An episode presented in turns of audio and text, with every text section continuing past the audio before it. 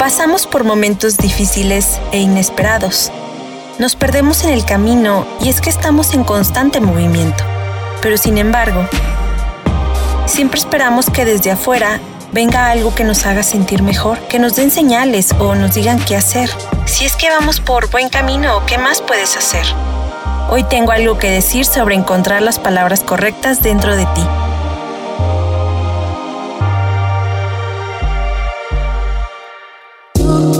Hay épocas para hacer preguntas y épocas para hallar respuestas. Bienvenidos a Algo que Decir. Yo soy Lisa y traigo consejos no solicitados pero necesarios.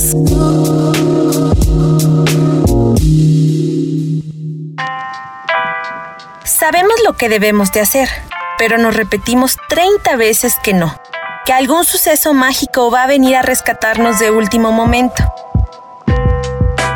Conoces la respuesta dentro de ti, pero es mejor escucharla de otra persona porque así validas lo que ya sabías.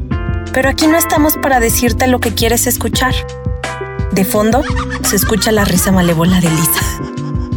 Mira, para que dejes de sufrir y esperar estos sucesos mágicos, tienes que aprender a confiar en ti, en tu intuición y saber que solo tú puedes tomar decisiones en tu vida. Porque si te acostumbras a escuchar la opinión de todos a tu alrededor, Vas a vivir confundido, vas a querer darle gusto a todos y mira, ¿para qué nos hacemos? Siempre terminas haciendo lo que te da la gana, como Bad Bunny.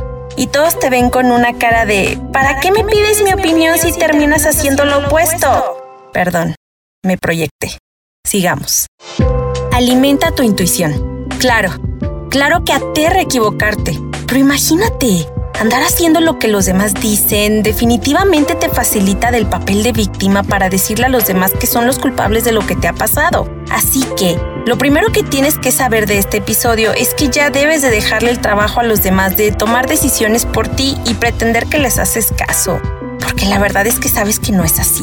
Entiendo esa necesidad de contarles a los demás cómo te sientes, pero piensa, ¿para qué lo haces? ¿Quieres escuchar algo que te da la razón? ¿Quieres escuchar algo que ya sabes y que te refuercen una emoción? ¿Quieres que te vean como la víctima? O sea, ya. ¿Qué quieres? Yo antes le compartía a todos todo, y eso les daba la libertad de opinarme algo, cosa que comprendí que no me hacía ningún bien y empecé a tomar mis propias decisiones en silencio. Habitarte de nuevo hace que mejores y trabajes la relación contigo mismo. Hasta te caes mejor, te haces compa. Descubres que si eres una gran persona y empiezas ese viaje de autoconocimiento que no habías emprendido. Antes me sofocaba estando sola en mi casa. No, en serio. Llegaba a mi casa después de estar días y días de fiesta. Cruzaba mi puerta y me daban unos ataques de ansiedad. Le llamaba a algún amigo para que pasara por mí de nuevo y le seguía. Ah, esa codependencia que no extraño. Ya hablamos de ella en el episodio 1. Por último, tengo algo que decirte. Tú siempre puedes con todo. Has sobrevivido el 100% de tus días malos. Sí, te has encontrado con personas que no valoraron esa gran persona que eres. Pero también encontraste personas que totalmente vale la pena. Y pobre de ti si las dejaste ir, ¿eh? No, bueno, es broma. Pero ojalá si aprendas a recibir a grandes personas en tu vida, porque lo mereces. Tienes muchos talentos Claro que los tienes. Deja el drama llamado no soy bueno para nada, no sé qué hacer con mi vida, es que no sé qué quiero, porque entonces es muy simple. Vive, aprende, conoce, investiga, pregunta. Tu propósito no va a llegar así de la nada como regalo volador de Animal Crossing. Siempre busca, sé curioso, aprende a diario, sé receptivo a conocer más y más. Nunca pares de aprender. Aléjate de personas que solo estimulan pensamientos tóxicos en ti. No son tus amigos. Los amigos no buscan que te hagas daño. Alimenta todos los días tu autoestima. Es subjetivo como lo hacemos, pero hazlo. ¿Quieres leer un libro de autoayuda? Hazlo. ¿Quieres ir a terapia? Hazlo. ¿Quieres ver videos motivacionales? Hazlo. ¿Quieres escribir afirmaciones? Hazlo.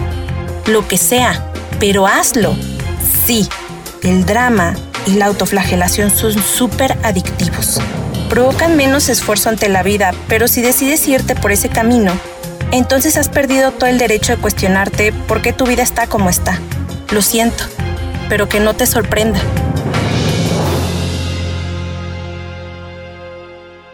No te digo adiós, pero es momento de dejarte con tus reflexiones. Si te ha gustado algo que decir, puedes compartirlo con esa persona que no te ha solicitado un consejo, pero no le caería nada mal uno. Si quieres seguir atento y no perderte ningún episodio, sígueme en mis redes sociales o visita señoritaconfetti.com. Hasta la próxima.